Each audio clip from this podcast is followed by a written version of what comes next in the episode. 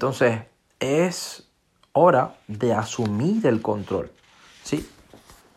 No solamente se trata de trabajar duro, eso es incoherente y a la vez incongruente. Sí, piensa, piensa, piensa en Estados Unidos, piensa si estás en México, piensa si estás en Colombia, piensa si estás en Argentina, piensa si estás en Panamá, Costa Rica, no importa, piensa si estás en España. Piensa.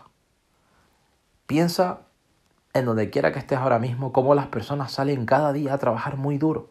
Y seguramente conozcas a alguien muy cercano a ti que, que quizás ya no esté contigo, o conozcas a algún familiar, o conozcas a algún familiar de algún amigo que trabajó muy duro durante toda su vida para ni siquiera, para ni siquiera acercarse a la media de lo que quizás tú sueñas económicamente para, para crecer.